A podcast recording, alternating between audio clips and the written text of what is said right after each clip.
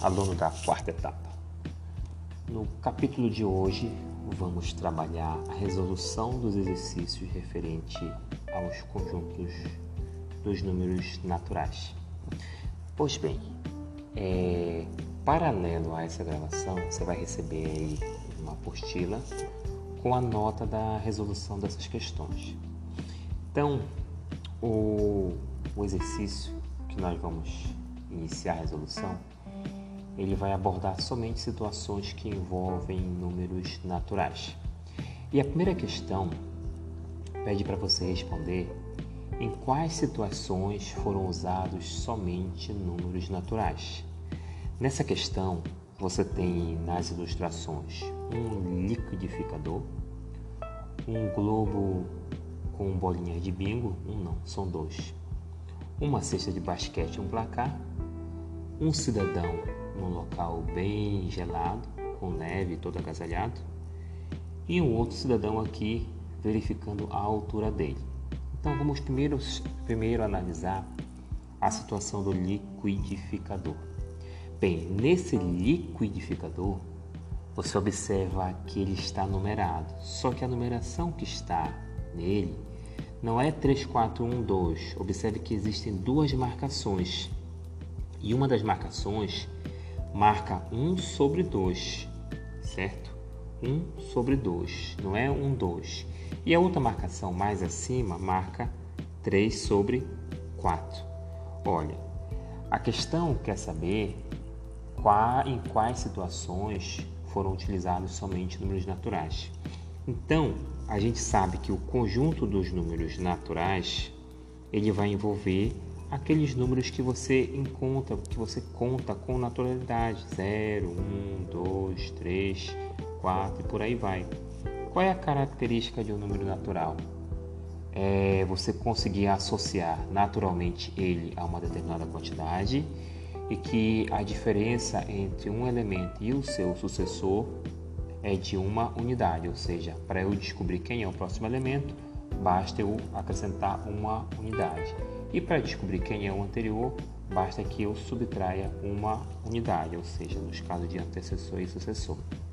Logo, não é normal você chegar e pagar, ah, me dá meio hambúrguer, me dá meio copo de suco, me dá meio, meio de açaí, de açaí até acontece, né? mas tirando o açaí, porque tem a, a, a vasilha que mede, né?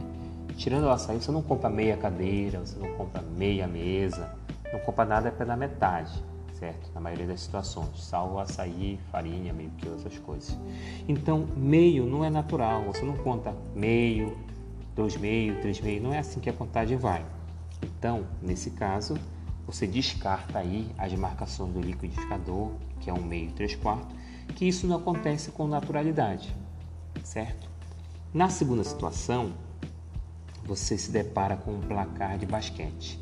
Nesse placar, placar você encontra lá da, no lado esquerdo 104, no lado direito 87, ou seja, a cada é, ponto marcado pelo jogador, o placar ele vai aumentando aí, dependendo de cesta de 3 pontos, cesta de 1 ponto, então ele vai aumentando. Então, se você contar de 1 em 1, você chega em 104, você chega em 87. Então, na situação do placar B, o número 104 e o número 87, eles são números naturais.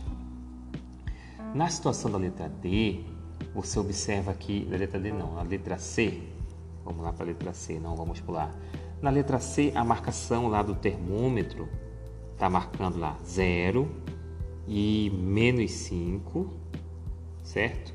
Então, você observa que a marcação menos 5 não é comum você contar, ah, eu tenho menos 5 reais, eu tenho menos 5 cadeiras, eu tenho menos um litro de açaí. Não é assim, isso não é natural contar.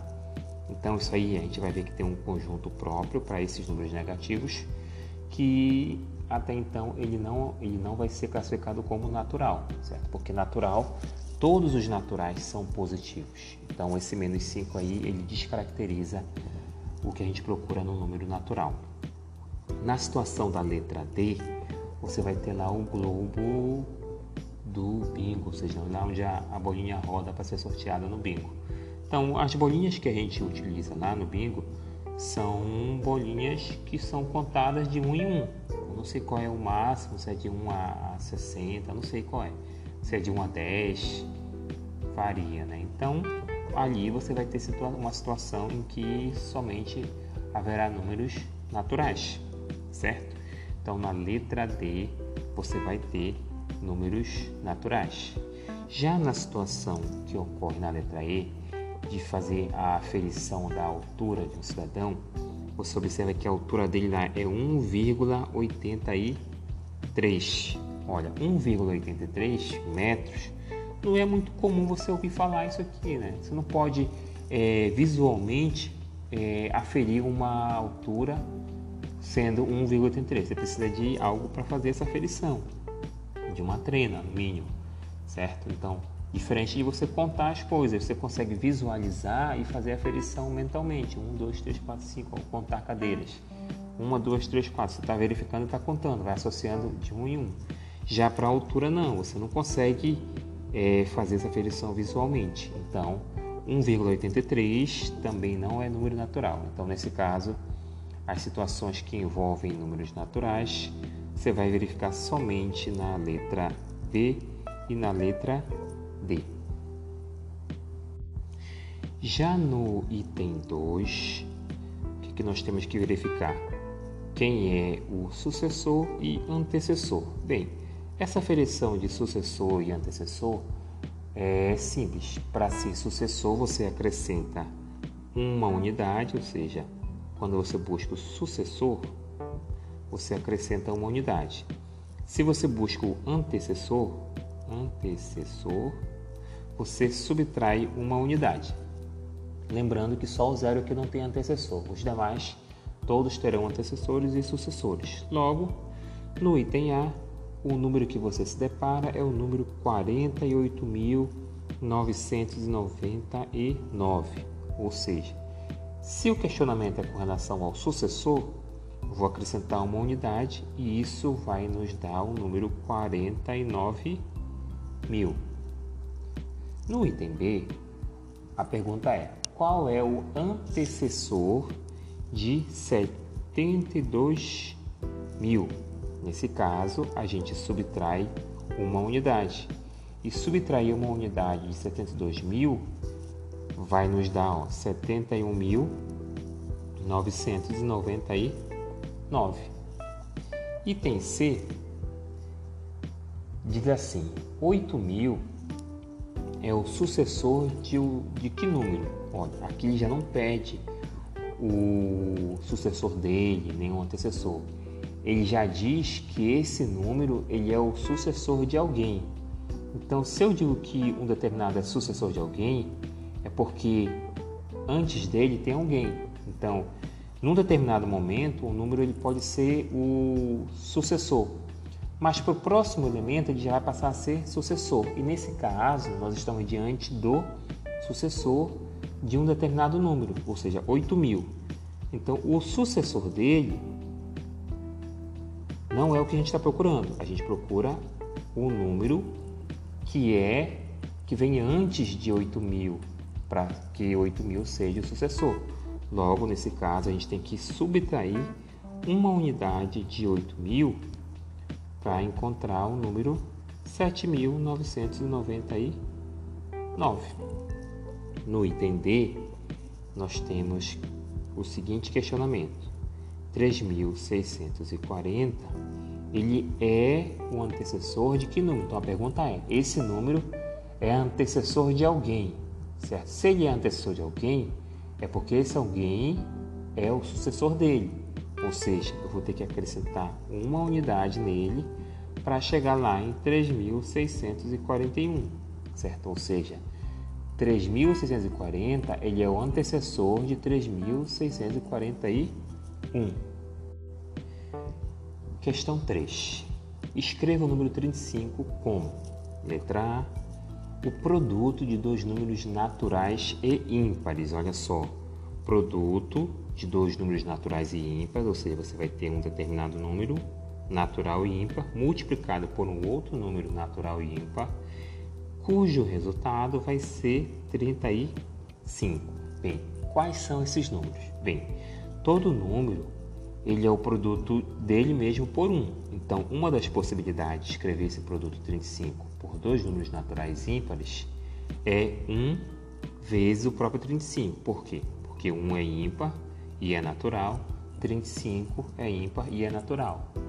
No caso, como 35 é um número que termina em 5, ele é múltiplo de 5. Então, a segunda possibilidade de escrever esse número é multiplicar o 5 vezes o 7. 5 vezes 7 dá 35, 1 vezes 35 também dá 35. Então aqui nós temos os dois produtos naturais de dois números, o, o produto de dois números naturais ímpares, certo? Item B, a soma de dois números naturais consecutivos. Olha só, 35 ele tem que ser a soma de dois números naturais consecutivos. Não basta eu deixar lá, ah, é 34 mais 1.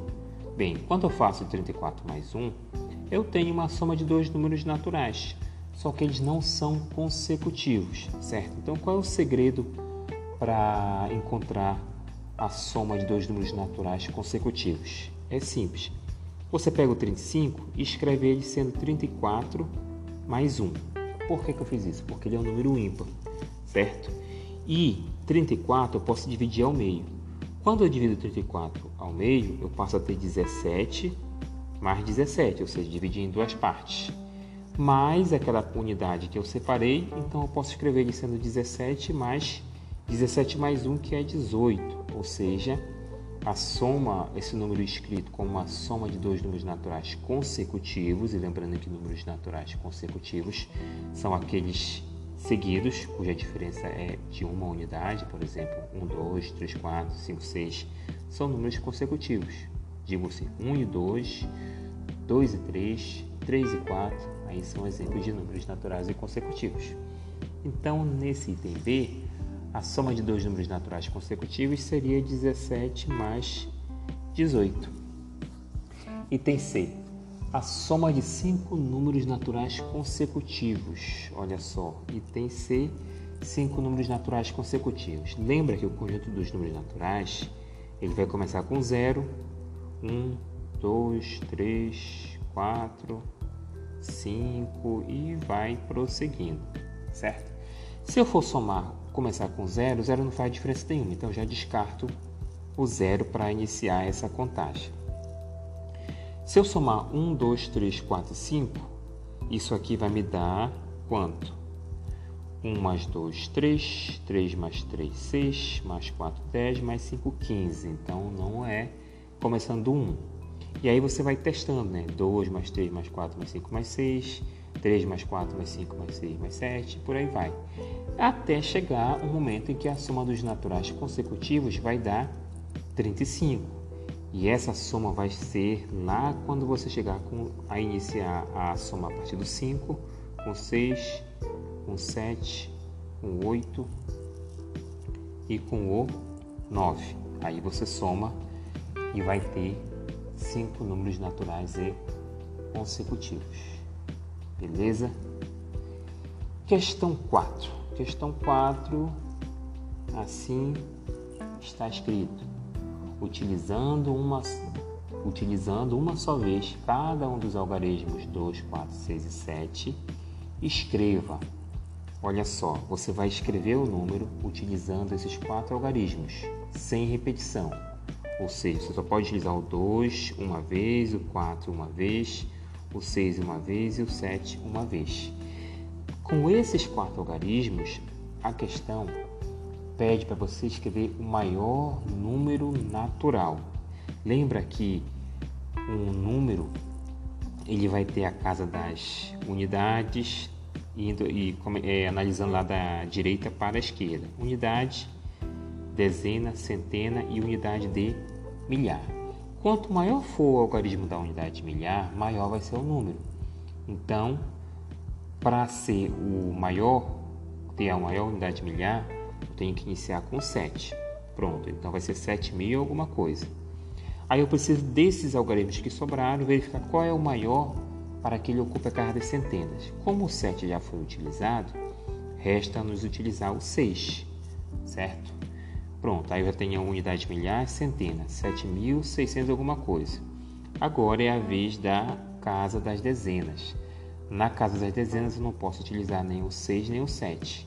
E tenho que utilizar dentre os que sobraram, dentre os números remanescentes, eu tenho que utilizar o 2 e o 4. Como eu preciso ter a maior dezena, o número que vai ocupar a casa das dezenas é o 4. O número não, o algarismo, certo? E por fim, sobrou somente o 2 para ocupar a casa das unidades. Logo, o maior número natural é o 7642. Item B. O maior número ímpar. Bem, o maior número ímpar ele precisa ter o último algarismo ímpar. E quando você analisa os quatro algarismos que estão disponíveis, somente o 7 é ímpar. Logo, para que esse número que eu vou escrever aqui seja ímpar, o 7 tem que ocupar a última posição, porque o meu número só vai ser ímpar se o último algarismo for ímpar. Certo? Então o 7 já ocupou a posição dele lá no último lugar, que é a casa das unidades. Bem, a partir daí, como ele precisa ser o maior número, eu vou utilizar os algarismos restantes na ordem decrescente: 6, 4 e 2. Unidade milhar, centena e dezena. 6, 4, 2 e a unidade que é 7. Logo, o maior número ímpar é o 6.427. Item C pede para você encontrar, ou melhor, escrever o menor número par. Olha, agora é o menor, menor número par. Para que o número seja par, o algarismo das unidades tem que ser um número par. E aí você tem três opções para escolher um número par para ocupar a última posição, que é a casa das unidades. Como esse número tem que ser um menor número par, certo? Eu vou primeiro analisar aqui, ó, a casa das unidades de milhar. Por quê? Para ser o menor número par, ele tem que ter o menor algarismo ocupando a casa das unidades de milhar. Logo, o 2 ele não vai ocupar a última posição. Por quê? Porque esse meu número, no geral, ele tem que ser o menor. Se eu ocupar o 2 lá, eu vou ter 4, 7, 6 para ocupar a casa das uni da unidade de milhar. Só que esse número vai ficar grande. Se eu pegar o 2, que é o menor algarismo, o algarismo de menor valor, ele vai fazer com que a casa da unidade de milhar tenha o menor valor. No caso, tem que ser o 2, certo? Bem, como o 2 é o menor, aí eu tenho que pegar agora o próximo número, que é o 4, certo? Entre o 4 e o 6, eles têm que ocupar lá, algum dos dois tem que ocupar a última posição. Ou o 4 fica lá na casa das, das unidades, ou o 6 fica na casa das unidades. Só que é o seguinte, o número tem que ser maior. Se o 4 ficar próximo do 2, eu vou ter 2.400. Se eu colocar o 6 no lado 2, eu vou ter 2.600. Olha, entre 2.400 e 2.600, 2.400 é um número menor que 2.600. Então, eu vou deixar o 4 ao lado do algarismo 2. Então, estou caminhando para o número 2.400 alguma coisa. Observa que agora eu só tenho o 6 e o 7 como algarismos disponíveis para fazer essa organização. Lembrando que o número tem que ser o menor par. Para ele ser o menor par, eu não posso ter o 7 no último lugar, ou seja, na casa das unidades. Então tem que ter o 7 na casa das dezenas e sobrou o 6 para a casa das unidades. Então eu vou ter 2.476. Maravilha? Vamos agora para a questão de número 5. Questão de número 5 diz assim: o filho do senhor Paulo é sócio do sindicato, de um sindicato. O número de sua carteirinha é um milhão, um milhão, três mil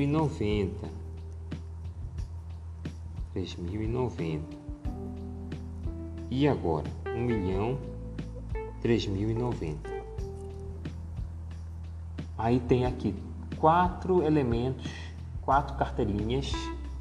Tem o cara careca do bigode, o dois outros mais jovens e um cara mediano aqui, ó, Mário Prado. cujo número da sua carteirinha é 103.090. É, Roberto Matias, 1 milhão 3.900. Luiz Salles, 1 milhão 30.090. E o Dimas Quirino, 1 milhão 3.090. Certo? Aí então, item A. Como se chama o filho do senhor Paulo? Olha, como lá no enunciado foi dito que o número da carteirinha é 1 milhão 3.090 e nós nos deparamos aqui com o Dimas Quirino, cujo número da carteira é 1 milhão 3.090. Escreva como se lê o número representado nessas carteirinhas. Nessas carteirinhas. Ah, escreva como se lê o menor número representado nessas carteirinhas. Beleza. Bem, o menor número que dessas carteirinhas aí, ó, obviamente é aqui do sindicalizado mais velho, né? Nesse caso é o cara do bigode. Porque ó, nas três últimas carteirinhas, do Roberto, do Luiz e do Dimas, todos estão na casa dos milhões, certo? Tem uma unidade de milhão aí. E o Mário Prado é o 103.090. Então você vai escrever por extenso 103.090. Maravilha? Item C, escreva como se lê o maior número representado nessas carteirinhas. Então, olha aí. Entre o Roberto, Luiz e o Salles, quem é que tem o maior número? O Roberto é 1 milhão 3.900. O Dimas, 1 milhão 3.090. O Luiz Salles, 1 milhão 30 mil e 90. Então, você vai escrever lá 1 milhão 30 mil e 90, sendo o maior número dentre as carteirinhas. Item D. Diz assim: a carteirinha do senhor Mauro outro sócio desse sindicato, tem um número, tem um número 1 milhão 220. Represente usando algarismos, ou seja, quando eu falo aqui, ó, da, da forma que eu falo, é como eu vou escrever por extenso. 1 milhão 220.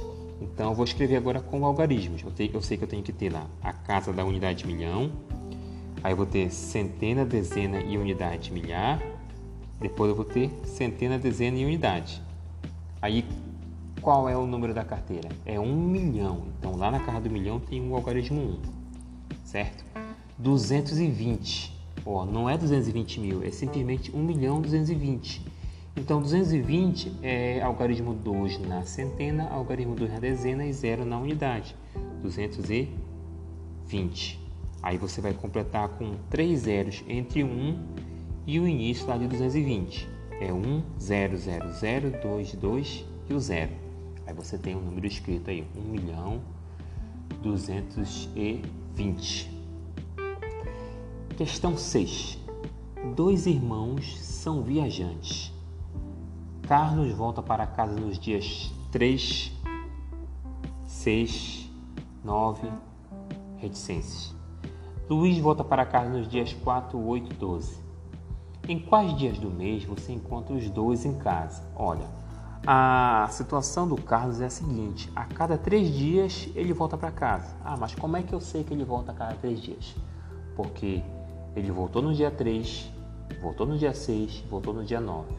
A diferença de 3 para 6 são 3 unidades, de 6 para 9, 3 unidades. Aí vem a reticência. A reticência indica que esse padrão de repetição vai continuar, ou seja, a diferença vai continuar. Ou seja, o Carlos ele vai voltar no dia 3, 6, 9, o próximo dia é 12, depois ele vem no dia 15, depois vem no dia 18, depois vem dia 21, depois vem dia 24, depois vem dia 27 e aí no dia 30, certo? Do mês. Já o Luiz, ele volta a cada quantos dias? Voltou primeiro no dia 4, depois no dia 8. Qual é a diferença de 4 para 8? 4 unidades. 4, é isso. 8 menos 4, ou seja, melhor, 4 mais 4, 8. 8 mais 4, 12. E essa repetição vai continuar.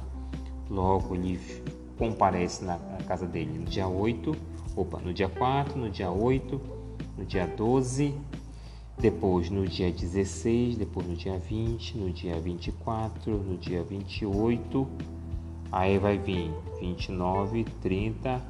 Se o mês for de 30 dias, um, dois, vai voltar lá no dia 2, certo? Mas considerando, se esse, dia, esse mês é de 30 ou 31. Então, essas são as situações. E a questão é saber em quais dias do mês você encontra os dois em casa, ou seja, quais são os dias que eles estão em casa. Olha aí, dia 12, certo? O Carlos está e o Luiz também está. E dia 24, dia 24 você encontra aí o Luiz e o Carlos em casa. Então, essas foram as seis primeiras questões. Bem, agora a gente vai trabalhar com o conjunto dos números inteiros. E só para lembrar que o conjunto dos números inteiros ele vai ser indicado lá pela letra Z, certo?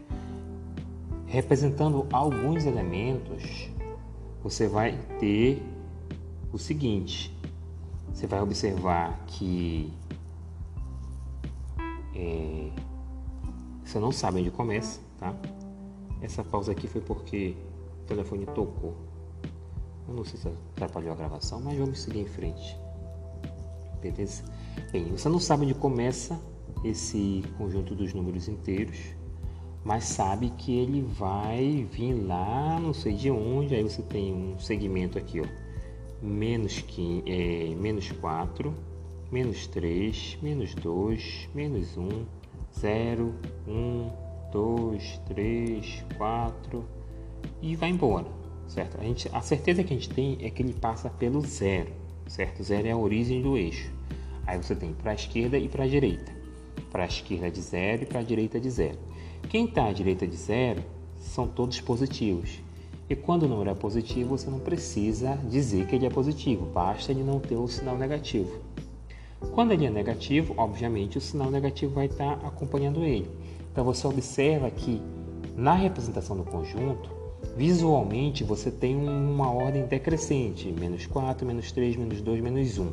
Só que essa, esse, essa aparência de estar tá decrescendo, ela é só visual, porque quanto mais à esquerda o número tiver, menor ele vai ser. Logo, menos 4 é menor que menos 3, o menos 3 é menor que o menos 2, o menos 1 é menor que 0, e menos 1 é menor que 1 e menor que todo mundo, entendeu? Então, se for comparar o menos 4 com o 2, obviamente o menos 4 vai ser sempre menor. Então, quando o número está com o sinal negativo, ele vai ser menor. Então, vamos começar. Questão 7 diz assim, item A. Se menos 15 significa 15 metros para a esquerda, o que significa mais 15? Olha, como eu falei, né? O zero ele é o ponto de referência. Do zero para a direita você tem valores positivos, do zero para a esquerda você tem número negativo. Obviamente, nesse caso, mais 15 representa 15 metros para a direita, certo? Item B diz assim: se mais 70 significa um lucro de 70, o que significa menos 70? Olha, a questão de ser positivo e negativo, você vai associar sempre ao oposto de alguma coisa. Por exemplo, o oposto da esquerda é a direita, o oposto de cima é para baixo, o oposto da frente é ir para trás. Aí diz o seguinte: se mais 70 significa um lucro de 70 reais, o que, que significa menos 70? Ó, menos 70 é o oposto do lucro, ou seja, você vai ter aí um prejuízo de 70 reais. No item C, diz assim: se menos 6 significa 6 anos mais novo, o que, que significa mais 6? Olha, é só você pensar aí, ó. Mais e menos são opostos. Um é oposto do outro. E se a questão afirma que menos 6 diz que é 6 anos mais novo, que, qual é o oposto de novo? É velho. Logo, o mais 6 significa 6 anos mais velho. Maravilha? Bem, item questão 8. Questão 8, item A. Existe número inteiro? Existe o menor número inteiro? Essa é a pergunta aí, letra A. Existe o menor número inteiro? Bem, como a gente lembra lá da representação do, de um pedaço da representação do conjunto dos naturais, Você não sabe onde ele começa, mas sabe que vai passar pelo zero e não sabe onde termina. Bem, eu não posso dizer que o zero é o menor, porque tudo que está à esquerda é menor do que zero. Então, o zero não é menor, o zero é um ponto de referência. A mesma quantidade de elementos que tem para a direita, você vai ter para a esquerda, sendo os opostos. Nesse caso, a, o questionamento aqui sobre a existência do menor número inteiro tem resposta negativa. Não tem como você aferir o menor número inteiro.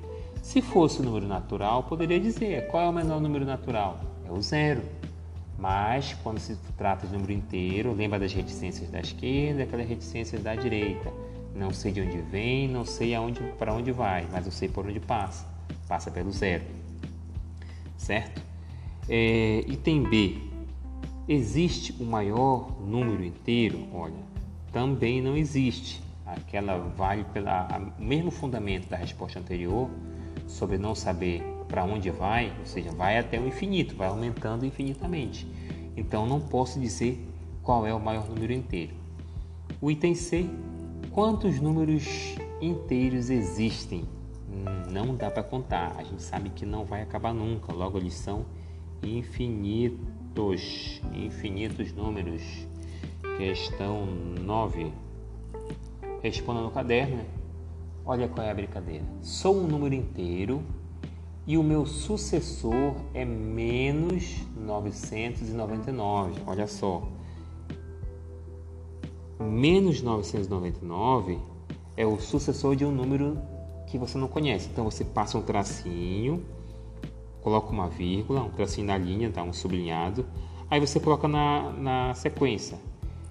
Se esse número é inteiro e tem um sucessor cujo valor é menos 999, a pergunta é: quem sou eu? Lembra que quem está à esquerda é menor, mas pelo fato de ser negativo, você vai ter é, um número absoluto sendo maior do que 999, mas ele é um valor menor. Então, eu não vou colocar aqui 989. Por quê? Porque são números inteiros e ele é negativo. E o antecessor de 999 negativo quem é? É o menos mil, certo? Ó, menos mil, aí a, a, a contagem é como se fosse decrescente, ou seja, menos mil, menos 999, menos 989. Opa, eu coloquei 990 aqui no meu papel, mas tá aqui, tá? É 999. Então é menos mil, menos 999, depois menos 998 e por aí vai certo? Acho que no início eu comecei a falar que era 990, mas não, é 999. Então, o antecessor de 999 negativo é 1000. Logo, menos 999 ele é o sucessor de menos 1000. Item B. Sou o número inteiro, não sou positivo, não sou negativo. Quem sou eu? Bem, se o número não é positivo nem é negativo, o único número que não tem sinal entre o, dentre os números inteiros é o zero. O zero não tem sinal. Se ele é inteiro, é. É positivo? Não. É negativo? Também não. Então, esse aí é o número zero. Item C. Sou um número inteiro maior que menos 15, certo? Menos 15 e menor do que menos 13. Então, qual é a sequência? É menos 15, menos 14, menos 13, menos 12, isso aí, ó. Do menos 15 para o menos 12, houve aí um crescimento. Então, o comando da questão diz o seguinte: sou um número inteiro maior que menos 15. Olha, então o menos 14, o menos 13 e o menos 12, todos são maiores que menos 15. Só que para completar, ainda diz que é menor do que menos 13. Opa, para ser menor que menos 13, tem que estar antes dele. No caso, é o menos 14. Certo? Então, nesse caso, a gente vai ter o menos 14 sendo o número procurado. Questão 10. A formiga só pode deslocar-se nas linhas indicadas e para um número maior. Que trajeto ela tem que seguir até encontrar o doce? Então, aí você tem um quadro é, onde você tem o menos 10, certo? Aí para a direita do menos 10 tem menos 12. E aí a direita do menos 12, menos 9. Abaixo do menos 10 você tem o menos 6. Certo? Abaixo do menos 6 você tem o menos 7. À direita do menos 6 você tem o menos 4. À direita do menos 4 você tem o menos 5. Então, esse menos 5 está embaixo do menos 9. O menos 4 está embaixo do menos 12. E abaixo do menos 4 você tem o zero. E à direita do zero você tem o 4. E no lado do 4 você tem aí um brigadeiro, certo? Que é o que a formiga está indo buscar. Bem, a questão diz que ele só pode se deslocar em linha indicada para o um número maior, certo? Que trajeto ela tem que seguir? Bem, se ela está no menos 10, a formiguinha está bem no ladinho do menos 10. Ao lado do menos 10, aí, como opções de deslocamento, eu tenho o menos 12 e o menos 6. Quem é o maior que o menos 10? Olha, se você fosse analisar o 10, entre 10 e 12, 12, desconsiderando o sinal, é maior que 10. Mas como se trata de um número negativo, menos 10 e menos 12, o 12 negativo ele é menor que menos 10. Então, a formiga só pode se deslocar para o menos 6, certo? Quando chega no menos 6, a formiga tem como opções aí se deslocar para o menos 4 e para o menos 7. Bem, menos 7 é o que? Menor ou é maior que menos 6? Menos 7 é menor e a formiga só pode se deslocar para o um número maior, logo ela vai ter que se deslocar para o menos 4, certo? Não confunda. Como eu estou trabalhando com números negativos, aquele número que visualmente é menor, na realidade ele vai ser maior por conta do sinal negativo. Isso na comparação de números negativos, entendeu? Comparando um número negativo com outro negativo, aquele que tem o um valor numérico aparentemente menor, ele vai ser maior, ou seja, aí a relação ela é oposta. Depois, quando está na posição menos 4, tem como opções aí ir para o menos 5 ou ir para o zero.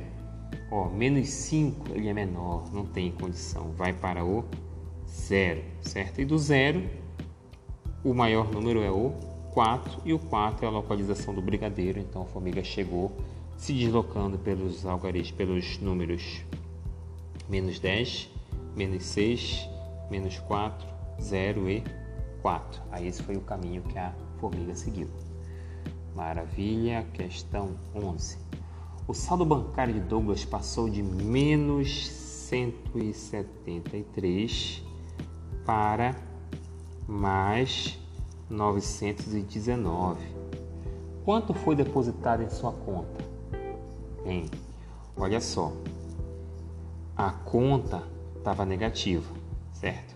Estava lá menos 173. Foi depositado um determinado valor e esse valor fez com que o saldo fosse para 919, descontando que já devia, ou seja, não foi depositado 919, foi depositado um valor maior. Então, eu vou pegar o seguinte: eu vou pegar o 919, que é o que sobrou, e vou somar com o que foi descontado para pagar o que estava negativo, ou seja, menos 173, ou seja, eu pego 919 e somo com 173. E ao somar com 173, que foi o valor que cobriu o débito da conta, a gente chega lá em dois reais, certo? Então você deposita o banco cobre o valor que está negativo e deixa o que restar para você. Maravilha? Questão 12. Questão 12 diz o seguinte: Rafael jogou quatro vezes um jogo no videogame. Aconteceu o seguinte: ganhou 7, perdeu 4, ganhou 6, depois perdeu 8. Isso aí é a pontuação dele. Qual foi a pontuação final? Ou seja, se ele ganhou 7, beleza, é 7 positivo. Depois ele perdeu 4, ou seja, desconta do, do 7 que ele já tinha, 4. E aí você tem 3. Depois ele ganhou mais 6. Aí foi para onde? Foi para 9. Só que desses 9, depois que ele jogou novamente, ele perdeu 8. Aí você vai subtrair 8. Isso dá como resultado 1, ou seja, ganhou apenas um ponto. Maravilha? Questão 13. Observe a tabela. Cidade europeia, cidade A, B e C são três cidades europeias. É, na tabelinha mostra a temperatura máxima e a temperatura mínima na cidade A e na cidade B e na cidade C. Na cidade A temos temperatura máxima de mais 3 graus Celsius e a temperatura mínima menos 10 graus Celsius. Olha aí, quanto for negativo, quando for negativo, menor é o valor da temperatura, menor é o valor da aferida, entendeu? Cidade B está dizendo que foi a máxima mais 5 graus, não diz o valor da mínima. E na cidade C, máxima menos 2 e mínima menos 8. Qual das temperaturas é a mais baixa? Bem, nos valores que a tabela mostra, a mais baixa é a temperatura de menos 10 graus, certo? Está diminuindo, quanto mais diminui, menor fica, certo? Item B, qual das temperaturas é a mais alta? Aí você vai olhar lá nas máximas, mais 3, mais 5, menos 2. Olha, menos 2 é negativo, é menor de todas, de todas as máximas. Aí ficou entre os valores positivos, aí a análise é normal. Quanto maior o número, maior o valor da temperatura. No caso, 5 graus Celsius positivos. Item C. Qual foi a variação de temperatura na cidade A e na cidade C? Olha, variação de temperatura é você pegar a temperatura máxima, certo? 3 graus Celsius. Isso no caso da cidade A, né?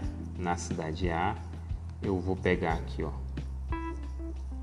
a temperatura máxima que foi de 3 graus Celsius e vou subtrair da menor que é menos 10. Então, a gente vai subtrair um valor negativo. Então, olha só, visualiza aí a resolução. É 3 menos, abre um parênteses, o valor da temperatura é menos 10, fechou parênteses. Quando você se deparar com essa situação de ter que subtrair valor negativo, é, vai haver aí um jogo de sinal. Sinais negativos, o sinal negativo do elemento e o sinal negativo da subtração, eles vão se combinar aí vai ficar um sinal positivo, certo? Então aí eu vou ter 3 menos menos 10 sendo igual a 3 mais 10. E esse 3 mais 10 vai me dar a temperatura de a variação de temperatura de 13 graus Celsius.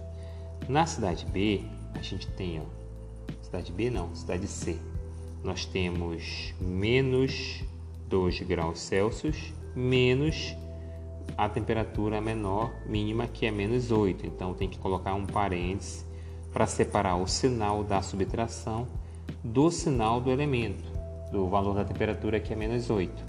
Nesse caso a gente vai ter que fazer o jogo de sinal aqui, ó, com menos da operação e o menos do 8 negativo. Isso vai nos dar a expressão menos 2 mais 8. Ó, e menos 2 mais 8 quer dizer que eu vou descontar do 8 duas unidades. Isso vai me dar 6 graus Celsius. Essa foi a variação de temperatura. No item D, diz assim: se na cidade B a variação da temperatura foi de 6 graus Celsius, qual é o valor da temperatura que falta na tabela? Hum, na tabela, entendeu? Então olha só. A variação de temperatura na cidade B foi temperatura máxima mais 5 graus menos a temperatura mínima que a gente não sabe qual foi, chama aí de x, deixa um xzinho. Só que essa variação de temperatura ela foi de 6 graus Celsius. E agora? Eu tenho 5 menos um valor desconhecido igual a 6. Bem, como é que eu faço aí para dar 6? Eu vou trazer o seguinte. Eu vou pegar o 5, certo?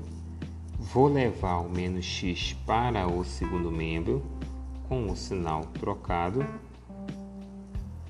E aí eu vou ter x positivo lá depois da igualdade. Esses 6 graus aqui eu trago para o primeiro membro. Antes era 6 graus positivo, agora vem ser menos 6 graus. Então observe aqui o 6 mudou de sinal e o x também. O que era menos x passou a ser mais x lá depois da igualdade e o 6 passou a ser menos 6 aqui depois da igualdade. Então, 5 menos 6, conservando o sinal do maior, que é o 6, fica negativo e subtrai o 5, 6 menos 5, 1. Logo, essa temperatura mínima aí ó, foi de 1 grau Celsius. Perfeito? Questão 14. Copie e complete o quadrado mágico. Bem, esse quadrado mágico aí diz que a soma dos números de qualquer linha, coluna diagonal é sempre a mesma. Então, questão 14, a gente vai ter, deixa eu só colocar aqui, ó, um quadrado, certo? E aí você tem nove espaços. Os valores que já estão preenchidos são menos 2, 3 e menos 4. Bem, somando essa linha toda, a gente vai ter quanto como resultado? Menos 2 mais 3 vai dar 1. 1 mais menos 4 vai dar menos 1, certo? Agora, eu tenho na segunda linha somente o valor da terceira, da, que ocupa a terceira coluna lá na segunda linha, que é 1. E quando eu somo aqui, ó, menos 1, menos 4 mais 1, dá menos 3. Aí eu tenho que somar com o valor x para que isso tudo dê menos 1, certo? Para que isso tudo dê menos 1, eu tenho que ter, trazer o menos 1 para cá com o sinal trocado, certo? Vem 3 negativo, mais 1 igual... Não, melhor eu levar o 3. Levo o 3 para lá com o sinal trocado e a gente vai ter menos 1 mais 3, o valor desse x vai ser 2. Então aqui a gente vai ter 2, beleza? E fazendo essas contas eu vou ter que preencher lá na coluna os valores. Espera aí. Não, espera aí, que eu fiz errado aqui. O que, que acontece aqui, ó? Quando a gente soma a primeira linha, a gente tem menos 2 mais 3 vai dar um positivo. Um positivo menos 4 vai dar menos 3, certo? Isso está certo. Agora eu tenho que pegar e somar o menos 4 mais 1 mais um outro valor que eu não conheço e isso tudo tem que dar menos 3, beleza? Pronto, aí quando eu somo menos 4 mais 1 vai dar menos 3 mais o x tem que dar menos 3. Olha, o número que eu vou somar com menos 3 para que dê menos 3, esse número é o zero, certo? Então é o zero. É assim que você vai fazer. A soma sempre tem que dar menos 3. Nesse caso aqui, agora eu vou para a coluna. Qual é o número que eu tenho que pular na coluna, já que eu tenho o menos 2 e o zero? E a soma toda tem que dar menos 3. Nesse caso, só posso colocar lá o menos 1, certo? Quando eu coloco o menos 1 lá, eu vou ter o resultado da soma na coluna sendo menos 3. Agora, se eu considerar que a segunda linha eu já tenho menos 1, não é isso? Eu tenho que ter menos 3 no total. Eu já tenho 1 na última coluna, considerando a segunda linha, menos 1 e quando eu somo menos 1 mais 1 vai dar zero. E o resultado da soma dessa linha tem que dar menos 3. Então, o primeiro elemento da segunda linha tem que ser menos 3. E agora, eu vou considerar aqui a primeira coluna. Menos 3, menos 2. Menos 3 e menos 2 dá menos 5. Eu preciso que esse valor dê 3 negativo. Como eu já tenho menos 5, basta eu acrescentar 2 para que caia para menos 3 para que aumente para menos 3 no caso, né? Então vai ser o 2, 2 positivo. E na coluna do meio eu tenho aí 3 mais menos 1 vai dar menos 2. Menos 2 não, 3 menos 1 dá 2. E eu quero que dê menos 3. Se eu tenho 2 positivo, então eu tenho que descontar do menos 5, certo? E aí a gente tem a tabelinha completa.